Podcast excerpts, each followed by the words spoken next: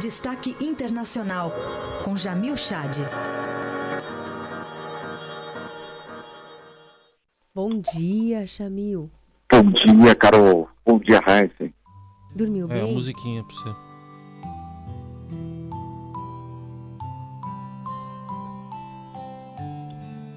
Ninguém entende nada, né, nessas piadas internas. Jamil, você dormiu bem?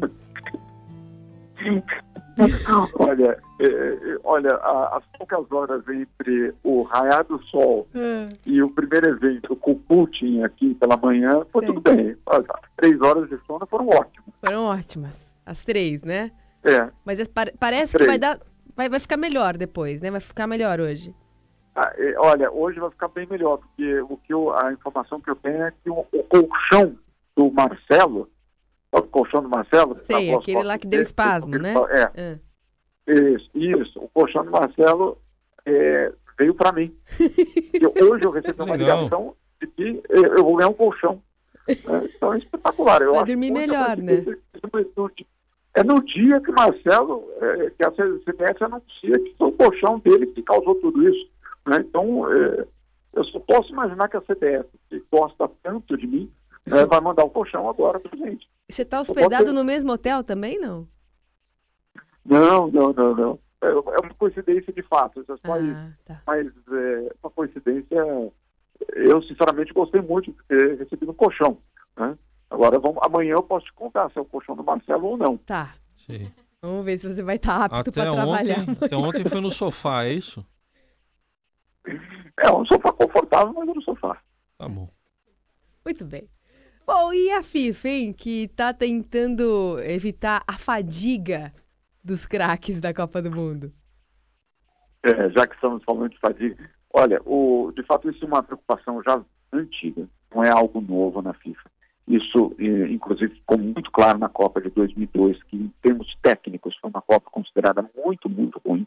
E a FIFA, ali, naquele momento, criou uma espécie de, eh, eu diria, moratória, né, de mais ou menos uns 15 dias. Os jogadores não podem atuar por campeonatos eh, locais, por seus clubes, e precisam se apresentar para seleções justamente para ter esses dias para se recuperar.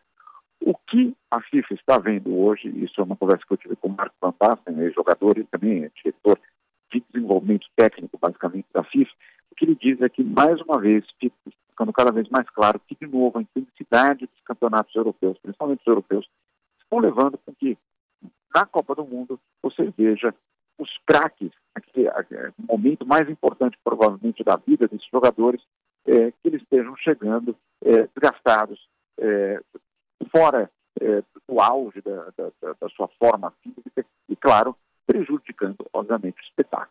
Então, é, alguns casos assim, já ficam muito claros para a FIFA, inclusive o próprio Messi, que apesar do último jogo dec- decisivo, é, não está no ritmo que ele estava, por exemplo, há dois, três meses no Barcelona. A mesma questão é colocada para outros jogadores é, é, de várias seleções e a FIFA quer pensar o que fazer a partir de agora para justamente ter uma Copa do Mundo com craques, mas craques não melhora da melhor forma possível.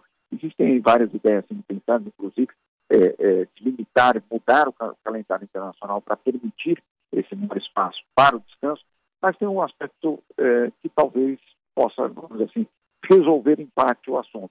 A pró- próxima Copa é no Catar e a Copa não vai ser em junho e julho, vai ser em novembro. Sendo em novembro, a- o desgaste provavelmente vai ser menor. Então, existem várias, várias alternativas sendo pensadas, mas a realidade é que a FIFA quer uma Copa do Mundo com craques. né? Craques que estejam na sua melhor forma possível.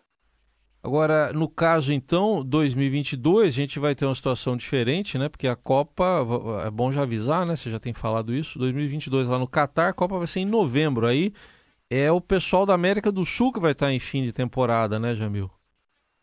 Exatamente, Raíssa. Olha só que é, ironia, né? Nós que tanto criticamos o calendário europeu, etc., agora, de repente, é, são os jogadores que virão da América do Sul que estarão mais gastados, porque sim, eles aí estarão no final dos seus campeonatos. E serão, serão os europeus, ou pelo menos os, os jogadores que atuam na Europa, aqueles que estarão talvez até mais frescos, até mais preparados para as suas seleções. é, é uma, vai ser uma mudança muito grande. É, a FIFA tenta encaixar tudo isso é, num novo calendário internacional, é, porque, claro, uma Copa em novembro, ela significa que, é, de alguma forma, os campeonatos europeus vão começar em setembro, imagine ali ao final de agosto, setembro, e dois meses depois precisa parar já para a Copa do Mundo. É, na América do Sul vai ser o contrário, né? o Campeonato Brasileiro, por exemplo, vai ter que terminar bem antes de novembro, provavelmente em outubro ainda, para que isso, é, para que a Copa possa acontecer sem nenhum é, problema de calendário. Muita mudança, isso tudo, vale lembrar, só porque a Copa foi descartada. Né? Muito bem, Jamil Chad, que volta amanhã aqui no Jornal Eldorado. Bom descanso, Jamil. Hoje não dá. Depois da, depois, depois da final a gente descansa. Ah, tá bom. Então até amanhã. Bom dia.